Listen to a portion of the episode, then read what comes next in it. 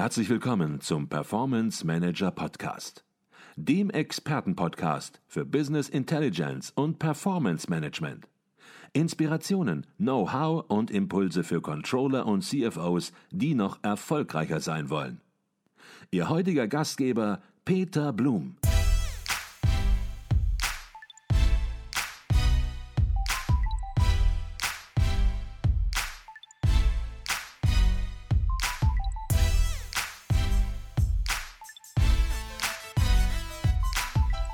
Kommen wir zum anderen Zeitfresser, hätte ich fast gesagt. Ähm, ich erlebe das auch sehr, sehr oft, dass ich Termine vereinbaren möchte mit Menschen im Unternehmen. Und ja, dann stellt man natürlich fest, dass man nicht nur mit einem einen Termin vereinbaren möchte, sondern mit einer Gruppe. Und dann ist es oft so, dass derjenige im Unternehmen sagt, ich muss mich mit meinen Kollegen abstimmen. Und das kann auf unterschiedliche Weise passieren. Manchmal gehen E-Mails hin und her. Und es wird viel Zeit aufgewendet für die Terminfindung. Welche Möglichkeiten gibt es, diese gemeinsame Terminplanung, die aus meiner Sicht immer wichtiger ja. wird, effizienter zu gestalten? Also Terminverwaltung ist einer der großen Vorteile der Digitalisierung. Wenn jeder seinen Kalender digital gepflegt hat, kann ich natürlich sehen, wann sind Zeitfenster äh, und kann dann schon mal äh, zu Besprechungen einladen zu bestimmten Zeiten. Dann hat immer noch jeder die Chance zuzusagen äh, oder abzusagen. Die zweite Möglichkeit, die wir auch nutzen und die wir auch im Buch beschreiben und auf der Website, sind sogenannte Doodle-Umfragen. Also Sie sagen einfach, hey, äh, ich suche einen Termin, äh, hier folgende Termine, setz mal ein Häkchen äh, oder ein Kreuz, wenn du nicht kannst. Mhm. Und dann kann man schauen, wo ist der größte gemeinsame Nenner und kann dann sagen, okay, der Termin ist es. Also im Bereich Terminfindung ist Digitalisierung extrem hilfreich. Mhm. Okay. Jetzt haben viele natürlich auch eine Assistenten oder eine Assistentin und die hat Zugriff auf den Kalender, wie sie vielleicht auch Zugriff auf E-Mails hat. Und was ich auch selbst festgestellt habe, ist schon, wenn man hier keine klaren Regeln hat, keine klaren Vorgaben, dann werden natürlich Termine gemacht und Termine erscheinen plötzlich im Kalender. Man selbst macht ja auch noch Termine aus und plötzlich stellt man fest, man hat einen komplett ineffizienten Tagesablauf. Da ja. ist ein Termin um 8 Uhr und der nächste ist dann um 10.30 Uhr und der nächste ist dann plötzlich schon um 11 Uhr, dann mal wieder einer um 15 Uhr und es ist kein klarer Ablauf erkennbar und im Grunde genommen kommt dann das raus, was manche auch in der ACAD-Studie möglicherweise beklagen, nämlich ich kann nicht mehr konzentriert am Stück arbeiten, weil ich diese konzentrierten Zeitphasen gar nicht mehr habe. Absolut. Vielleicht können Sie dazu ein bisschen was sagen, wie man so einer ja möglicherweise wirklich ineffizienten Terminplanung vorbeugen kann und welche Abstimmungsmöglichkeiten es da geben könnte. Also für die Zusammenarbeit im Team äh, ist immer der, der, die Überschrift Spielregeln. Man braucht Spielregeln. Also äh, wie geht man vor? Ich mache es mal an meinem Beispiel. Mhm. Ich würde das nie wollen, dass man mir Termine macht und ich komme und weiß nicht, wie ist der Tag strukturiert. Genau aus den von Ihnen genannten Gründen. Ähm, ich mache alle meine Termine selber. Äh, habe aber beispielsweise mit meiner Assistentin äh, dann eine Vereinbarung, dass ich sage, äh, jetzt nächste Woche ist es beispielsweise der Fall, da habe ich Mittwoch bis Freitag Zeitfenster äh, reserviert für Quartalsgespräche und habe dann so gesagt, guck, in diesen Zeiten mit diesen Personen vereinbart dort bitte Termine für Quartalsgespräche. Das heißt, ich weiß jetzt heute nicht, wer ist am Mittwoch von 8 bis 10 in dem Zeitfenster. Das macht sie mit den entsprechenden Mitarbeitern. Ein, ein, also immer ganz wichtig, was kann die Assistentin tun, was mache ich selber und bei mir funktioniert es so sehr mhm. gut. Und da gibt es keine klaren Regeln, die für alle gelten, sondern ich habe das so verstanden, diese Regeln, die muss man sich selbst erarbeiten, um dann am Ende auch eben auszutesten, was funktioniert im Unternehmen und was funktioniert nicht, weil jedes Geschäft auch anders ist ja, und jeder Arbeitsalltag auch anders ist. Ja, auch Menschen ticken unterschiedlich. Mhm. Ein Studienkollege von mir äh, ist Vorstand in einem großen Konzern, der sagt, wenn ich morgens in die Firma komme, ich habe keine Ahnung, meine Sekretärin, meine Assistentin hat meinen Kalender gemacht äh, und es ist für ihn völlig okay. Er verbringt viel Zeit in Besprechungen. Für mich wäre es das nicht. Ich, also einfach, wie, wie fühle ich mich dabei? Äh, und was ist gut für mich. Mhm. Lassen Sie uns über To-Do-Listen reden. To-Do-Listen ja, kommen oft vor, hat, denke ich, fast jeder. Und natürlich helfen To-Do-Listen auch anstehende Aufgaben zu ordnen und die Erledigung sicherzustellen. Und vielleicht mal eine Frage, die gar nicht digital den Ansatz hat. Was würden Sie denjenigen raten, die sagen, ich brauche dafür nichts Digitales, ich brauche dafür keinen Computer und ähm, kein iPad oder irgendein anderes Device, sondern ich mache das noch ganz klassisch und altmodisch auf Papier. Und auch diese Papiervariante wird ja von ganz vielen Trainern und Speakern heutzutage vielleicht nicht im Aufgabenbereich, aber in manchen anderen Bereichen immer noch sehr, sehr stark ähm, ja, entsprechend auch empfohlen. Da ist von Erfolgsjournalen die Rede, die man abends aufschreiben soll und wirklich auch physisch als Papierform aufschreiben soll. Kann man zu stehen, wie man möchte, ob das richtig oder falsch ist. Aber vielleicht gehen wir auf die To-Do-Listen auf Papier ein. Was sagen Sie dazu? Also mein wichtigster Tipp für diejenigen, die Papierlisten haben, ist, machen Sie genauso weiter wie bisher äh, ein Spruch heißt, gut ist, was Ihnen gut tut. Erfolg hat überhaupt nichts damit zu tun, ob jemand mit Papier oder elektronisch arbeitet. Also Elektronik hat viele Vorteile, äh, aber eine Liste auf Papier äh, zu schreiben und danach was abzuhaken oder durchzustreichen, das hat schon was. Äh, und also deswegen, äh, Erfolg entsteht nicht automatisch durch digitale Themen. Okay. Jetzt ist es natürlich auch so, dass To-Do-Listen da sind, aber nicht wirklich konsequent abgearbeitet werden. Dann stehen große To-Do-Listen mit kleinen Aufgaben, mit großen Aufgaben und viele werden dann entsprechend äh, vor sich hergeschoben. Manchmal erstmal nur die Kleinigkeiten erledigt. Manche Dinge, die werden größer dargestellt, als sie wirklich sind. Man hat irgendwo eine ja, geistige Blockade beispielsweise, eine analytische Lähmung, bevor man im Grunde genommen letztendlich startet. Und wenn man dann startet, dann stellt man fest, Mensch, das war doch gar nicht so schlimm, das war eine Stunde Arbeit und die Arbeit ist erledigt. Vielleicht können Sie dazu ein bisschen was sagen, wie priorisiert man Aufgaben richtig und sinnvoll? Ja. Also ich glaube, die, die, Menschen haben ein, ein, großes Problem mit, wenn man diese, die Aufgabenlisten wird ja immer länger und das erschlägt oder die To-Do-Listen und das erschlägt einen. Und äh, ein Tipp von mir ist, äh, ignorieren Sie einfach, was da draufsteht. Schauen Sie sich die Liste an und sagen, was ist das Wichtigste, was ich tun kann? Äh, und gehen Sie diesen Punkt an. Und dass da noch sechs Millionen andere Dinge stehen, ist, ist, ist nicht relevant in dem Moment. Gehen Sie eine Sache an, machen Sie den nächsten Schritt bei dieser einen Sache, bringen Sie die nach vorne äh, und man muss einfach akzeptieren, dass es immer mehr Aufgaben gibt als Zeit. Also ich mache beim Seminar immer das Beispiel, ich sage, stellen Sie sich mal vor, Sie könnten sich klonen. Und Ihr Klon würde alles übernehmen, er hat ja die gleichen Qualitäten, was Sie jetzt gerade leisten. Sie hätten plötzlich ganz viel Zeit. Ich garantiere Ihnen, in kürzester Zeit würde Ihr Klon Ihre Aufgaben machen und Sie wären genauso beschäftigt wie heute, weil es immer mehr Aufgaben gibt als Zeit. Deswegen, Erfolg entsteht durch Konzentration, nicht durch Verzettelung. Die wichtigste Aufgabe rausnehmen, die erledigen, dann die Liste anschauen und fragen, was ist das nächste. Okay.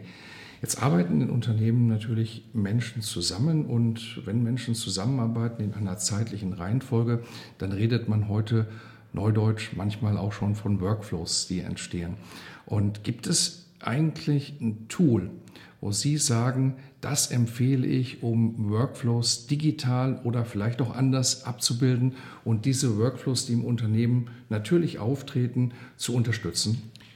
Also wir arbeiten sehr stark mit den Office-Programmen, nicht weil wir gegen Apple oder irgendjemand sind, sondern weil 90 Prozent der Menschen einfach äh, diese ähm, Office-Pakete nutzen. Mhm. Und mit den Office-Paketen, also mit den klassischen Tools Outlook, OneNote, OneDrive, kannst du wunderbar diese Dinge abbilden. Äh, durch ähm, Office 365 jetzt diese neue Möglichkeit Teams. Mhm. Äh, das ist, da, da gibt es ja dann auch ganz viele Apps, die man noch einbinden kann.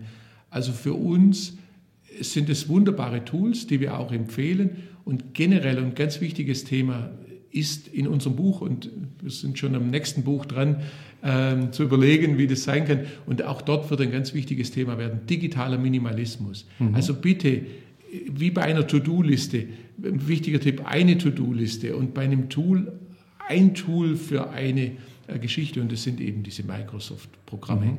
Und, ich, und, ich auch, und ich höre auch so raus, dass Sie sagen, nicht für jede Mücke ein eigenes digitales Tool, nein, nein, nein. sondern versuchen wirklich, sich hier zu straffen und Sie haben es gerade als Minimalismus bezeichnet, ja, wirklich genau zu überlegen, ja, was setzt sich ein, was unterstützt, weil ansonsten hinterher ein Tool-Zirkus möglicherweise ja. entsteht, den man selbst wieder organisieren muss. Absolut. Also genau so ist es. Jetzt haben Sie gerade OneNote ähm, erwähnt bei der Organisation von Informationen und Notizen. Vielleicht können Sie dazu ein bisschen was sagen. Ich gehe davon aus, dass viele mit diesem Werkzeug heute schon arbeiten, aber wer davon noch nicht gehört hat, den wird es interessieren. Wie kann ich OneNote einsetzen und ja, wie funktioniert das? Also früher hatte ich, ich starte mal in der analogen Welt, in der analogen Welt hatte ich eine Aufgabe oder einen Termin und hatte Papierunterlagen dazu. Die sind heute digital, aber die brauche ich natürlich auch, wenn ich diese Termin oder diese Aufgabe erledige. Und da ist OneNote sozusagen die, die, die digitale Ablage. Wichtig, wenn man mit OneNote arbeitet, dass man eine eigene Struktur hat. Also wo lege ich was ab, dass ich in OneNote die Dinge äh, wieder finde wir haben, äh, was wir empfehlen, ist eine Struktur mit sieben ähm, ähm, Abschnitten. Mhm. Projekte, Termine, Personal, Vertrieb, Meetings, Wissen, also wo ich Dinge sammle, die ich brauche, äh, und Team, mhm. also wenn, für die Zusammenarbeit. Und in diesen sieben äh, Abschnitten kann ich dann sehr schön alles organisieren. Das heißt, äh, ich habe die Dinge immer griffbereit, äh, digital, und das Schöne ist, ich habe es auf dem Handy jetzt zum Beispiel, ich habe es auf dem Handy äh, synchronisiert. Das heißt, wenn ich das Handy dabei habe, habe ich immer alle Dinge im Zugriff. Mhm. Das heißt, ich verstehe Sie, das verstehe, das heißt, ich verstehe Sie so, Sie geben eine erste oberste Struktur vor, aber sagen damit auch gleichzeitig, noch tiefere Organisationsstrukturen sollte man nicht im Vorfeld schaffen, weil manche natürlich auch darüber nachdenken, wie kann ich mein ganzes Business, wie kann ich das, was meine Abteilung macht, wirklich ja, aufstrukturieren, aufdröseln. Und dann entsteht sozusagen ein Inhaltsverzeichnis bis in die fünfte, sechste Ebene hinein. Und ja, die Folge ist häufig, dass dann diejenigen, die damit arbeiten sollen, mit so einem vorgefertigten, vorgegebenen Inhaltsverzeichnis wenig anfangen können und das Ganze nie zum Leben erweckt wird. Ich habe Sie so verstanden, die oberste Struktur, ja, die sollte man vorgeben, aber dann auch gewisse Freiräume lassen, damit sich Dinge in der OneNote-Organisation entwickeln können? OneNote ist eigentlich von Haus aus ein Programm, das für die persönliche Organisation gemacht ist. Okay. Also wenn ich mein Team organisieren äh, will, äh, will, dann ist es eher was, äh, das ich in SharePoint machen würde, weil das ist eine, eine etwas andere Lösung. Wichtig ist, und diese Liste, die ich gemeint habe, diese sieben Punkte, das betrifft die einzelne Person. Also okay. wichtig ist, dass die einzelne Person sich selber gut strukturiert, und wenn man die Teamablage macht, wie gesagt, dann möglicherweise in SharePoint, aber da gibt es die Spielregel, bitte gemeinsam. Mhm. Gemeinsame Lösungen gemeinsam machen. Also wenn ich für Sie jetzt eine Ablage machen wollen würde, äh, also was Ihnen gut tut, äh, wissen Sie am besten. Deswegen, äh, wenn wir überlegen, wie wir in unserer Abteilung Dinge ablegen, dann gemeinsame Spielregeln. Ich glaube, das, glaub, das war nochmal ganz wichtig, weil viele haben die Idee, eine Ablage zunächst mal sich zu überlegen, zu strukturieren vom Schreibtisch alleine und dann zu sagen, so legen wir jetzt die Dinge ab. Und das hat auch gar nichts damit zu tun, ob es digital passiert oder genau. analog, sondern eine Ablage muss jeder verstehen, eine Struktur muss jeder verstehen. Und verstehen tut man es nicht, wenn dort eine Struktur entstanden ist am Schreibtisch, im Kopf eines Einzelnen, ja, die nicht im Team angekommen ist. Kommen wir auf das Thema Ablage vielleicht nochmal richtig zu sprechen. Sie haben ganz am Anfang von der digitalen Papierablage, vom digitalen Papierhaufen gesprochen. Und auch da gibt es ja inzwischen Werkzeuge, OneDrive oder andere Cloud-Dienste. Vielleicht können Sie dazu ein, zwei Sätze noch sagen. Also, äh, wie gesagt, die erste Unterscheidung, ich habe es vorher schon mal kurz angedeutet, ist immer zwischen persönlicher Ablage und gemeinsamer Ablage. Die persönliche Ablage kann ich festlegen, wie ich das möchte. Äh, die gemeinsame Ablage muss gemeinsam äh, entschieden werden. Diese Cloud-Dienste finde ich persönlich super, denn ich habe von überall her Zugriff äh, und das ist also für mich einfach genial. Ich arbeite oft von äh, unserem Büro in Kroatien äh, und bin früher mit meinen Kisten losgezogen. Heute habe ich meinen Laptop dabei. Äh, und äh, noch nicht mal den würde ich eigentlich brauchen, weil auf dem Handy über die Cloud habe ich auch alles. Okay. Jetzt sagten Sie am Anfang, viele Unterlagen, die gibt es heute in Papierform immer noch, aber ein Büro wird auch immer papierloser. Das ist die Zukunft. Aber heute haben wir die Situation, dass beide Welten zusammengebracht werden müssen. Und Sie haben das am Anfang ein bisschen angedeutet, aber jetzt wollen wir es natürlich schon auch ein bisschen konkreter noch wissen. Wie bringt man diese beiden Welten zusammen, dass man sie auch wirklich zusammen hat und nicht hinterher nur ja, der Papier auf der einen Seite und digital auf der anderen Seite und im Grunde ist da ein tiefer Graben dazwischen. Also ich persönlich arbeite sehr äh, papierarm. Also ich, ich, mache immer noch meine Notizen auf meinem Blog. Äh, mein Sohn, der schüttelt dann immer den Kopf, wenn er auf seinem iPad da schreibt. Äh, aber irgendwie, ich, ich, ich brauche das. Äh, ich muss das aber hinterher dann äh, papierlos äh, archivieren. Wenn man, also es, es, wird immer den Fall geben, dass man Papiere hat. Also machen wir ein ganz konkretes Beispiel. Ähm, ich ähm, habe... Ähm, eine Lagerhalle äh, vor kurzem verkauft und da gab es dann Exposés und da gibt es Pläne und die digital zu haben, das ist einfach schwierig, die gibt es auch in Papierform. Also gibt es ein Hängeregister äh, zu dieser verkauften Lagerhalle und jetzt muss ich eben das Ganze verknüpfen. Ich mache das beispielsweise so, dass ich bei, diesem, bei dieser äh, Aufgabe Lagerhalle dann eben äh, schreibe HR und so weiter, Lagerhalle davor, dann weiß ich, wenn ich die Aufgabe sehe, zu dieser Aufgabe, da gibt es natürlich digitale Ablage, aber da gibt es auch eine Papierablage. Mhm. Oder äh, beispielsweise, ich habe äh, heute später noch einen Banktermin, äh, da habe ich jetzt bestimmte Formulare vorbereitet. Dann habe ich bei diesem Termin, so das, Sie kennen vielleicht diese Wiedervorlagemappen, das ist so ein Termin, Wiedervorlage 1 bis 31. Ich habe so ein Mappensystem mit 31 Mappen, das sind 28 leer, weil ich gar nicht so viel Papier habe. Aber jetzt zum Beispiel diese, diese Unterlagen für den Banker, die ich schon vorbereitet habe, wo lege ich die rein? Also habe ich so eine Mappe definiert und habe dann einfach gesagt, das ist beispielsweise Nummer 7 und habe dann bei dem Termin geschrieben, 7, Volksbank so und so, Herr so und so, dann weiß ich, zu diesem Projekt gibt es eben ähm, auch noch eine Papierunterlage. Mhm. Und es gibt heutzutage natürlich auch schon einige Apps, die das auch hervorragend leisten. Papierdokumente, natürlich nicht äh, ordnerweise, aber einzelne Papierdokumente zu scannen und dann hinterher nicht nur ein Foto zu haben, insoweit, dass es schief und schräg aufgenommen ist, sondern eben Apps, die daraus dann auch ein DIN A4-Format machen, dass man ausdrucken kann, ja. wenn man möchte. Und dann kann man dieses Dokument natürlich wunderbar mit seinen anderen digitalen Dokumenten auch mischen. Und das ist vielleicht auch eine Idee, entsprechend die Dinge zusammenzuführen. Ja, ja, also ich habe, also die, die, komplette äh, Ablage ist bei mir in OneNote. Und äh, Sie haben das angesprochen, also beispielsweise Office Lens ist, ist so ein Programm, äh, wenn ich jetzt irgendwo in der Besprechung bin, äh, ich mache ein Foto vom Flipchart und kann das dann mit wenigen Mausklicks dann in meine OneNote-Ablage zu dem Projekt äh, dann, dann übernehmen. Mhm. Und ich glaube, dieses Office Lens, das ist ein sehr gutes Produkt, weil es auch noch den Winkel, glaube ich, ausnimmt, ja, ja, ja, ja. entsprechend drauf geht und auch unterschiedliche Formate sogar berücksichtigt, nicht nur DIN A4, Absolut. sondern man kann dort im Grunde genommen alles eingeben, was man sich vorstellt, Flipchart-Format etc. etc. Und dann wird das entsprechend auch so runterskaliert, dass man es hinterher drucken kann und nicht das Gefühl hat, man hat ein schräg von der Seite äh, entsprechend aufgenommenes ja, ja. Foto. Tolles, tolles, tolles Programm. Genau. Jetzt haben Sie eben auch schon gesagt, Prozesse werden nicht besser organisiert, werden nicht effizienter, wenn man Strom dran legt. Und ähm, von daher vielleicht noch so mehr am Ende auch unseres Podcasts die Frage, ähm, welchen Anteil an effizienter Arbeit hat Selbstorganisation, also wie man sich selbst organisiert und welchen Anteil haben eben technische Hilfsmittel und wie bringt man beides zusammen? Also Selbstorganisation ist für mich immer noch 80 Prozent.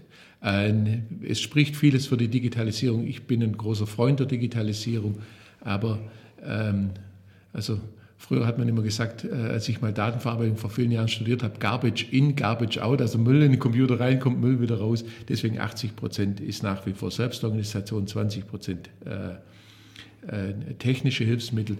Bei den technischen Hilfsmitteln würde ich einfach sagen, je mehr Möglichkeiten man hat, desto schwieriger wird das Ganze. Deswegen dieser digitale Minimalismus ist ein sehr wichtiger Punkt.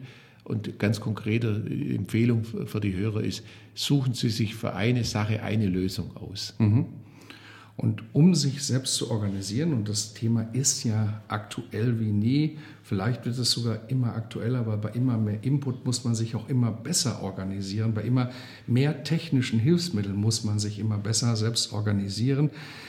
Ja, da bieten Sie natürlich auch Seminare, Online-Kurse an. Und wer jetzt uns zugehört hat und sagt, Mensch, da würde ich gern mehr drüber erfahren, würde ganz gern mal in ein Seminar kommen. Vielleicht können Sie da ein bisschen noch was zu sagen, was Sie anbieten. Denn dieses Angebot betrifft auch immer noch, hätte ich fast gesagt, nicht nur die Digitalisierung, das Sie anbieten, sondern immer auch noch die Büro-Selbstorganisation. Ja, also wir bieten Seminare äh, ganz klassisch an. Also so geht Büro heute. Äh, das, ein Seminar, das ich selber mache, wo es darum geht, wie kann ich Papier und Elektronik ideal verknüpfen. Weil das ist genauso, wie Sie sagen. Äh, Papier wird, glaube ich, nie komplett aussterben. Äh, das hat man schon vor 20 Jahren erzählt. Aber äh, also wie kann ich es ideal äh, kombinieren? Und dann gibt es natürlich Spezialseminare zu Outlook, zu OneNote. Und äh, also was absolut zugenommen hat, ist Office 365. Mhm. Weil da merkt man das äh, ganz extrem. Also ich hatte vorher eine Mailbox äh, in meinem, bei meinem Posteingang und jetzt habe ich Chats und Unterhaltungen und Erwähnungen. Also das habe ich, wie wenn ich vier Briefkästen an mein Haus geschraubt habe und alles wird viel komplexer.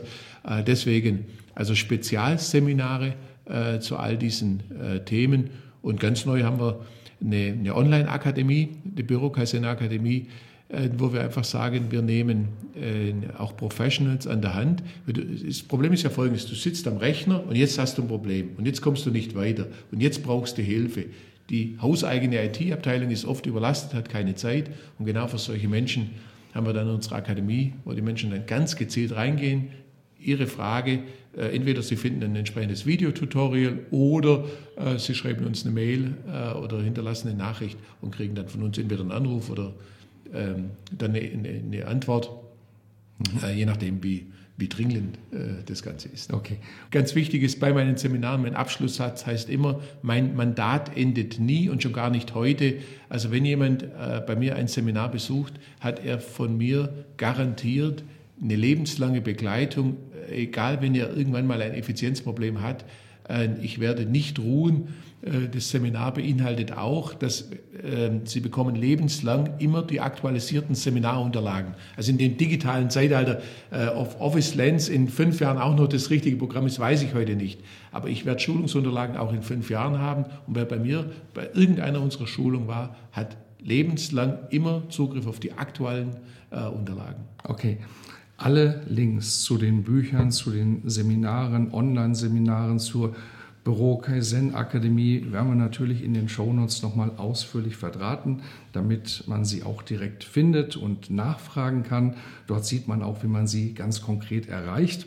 Herr Kurz, zum Abschluss im Performance Manager Podcast, da stelle ich immer die gleiche Frage und die möchte ich natürlich auch Ihnen stellen und bin gespannt, vor dem Hintergrund Ihrer Erfahrungen und Ihres beruflichen Weges, welche Antwort Sie darauf geben. Und die Frage lautet ungefähr so, was würden Sie Young Professionals, die gerade ja, mit dem Beruf begonnen haben, nun Karriere machen wollen, was würden Sie denen mit auf den Weg geben, damit es mit der Karriere, wie man das auch immer definiert und wie immer Sie das definieren, in die richtige Richtung geht? Eins meiner Lieblingszitate stammt von Erich Kästner und heißt, es gibt nichts Gutes, außer man tut es. Deswegen die Empfehlung, überlegen Sie, für was Ihr Herz schlägt und zu was Sie Ja sagen. Das tun Sie dann aber von ganzem Herzen. Also engagieren Sie sich für das, was, äh, wo das Herz schlägt und über allem schwebt, seien Sie ein verlässlicher Partner für die Menschen, mit denen Sie zusammenarbeiten und Sie werden den Erfolg nicht verhindern können. Herr Kurz, ein besseres Schlusswort kann ich, glaube ich, heute nicht mehr sprechen. Herzlichen Dank für diesen Podcast. Ich danke Ihnen und allen Zuhörern für die Zeit.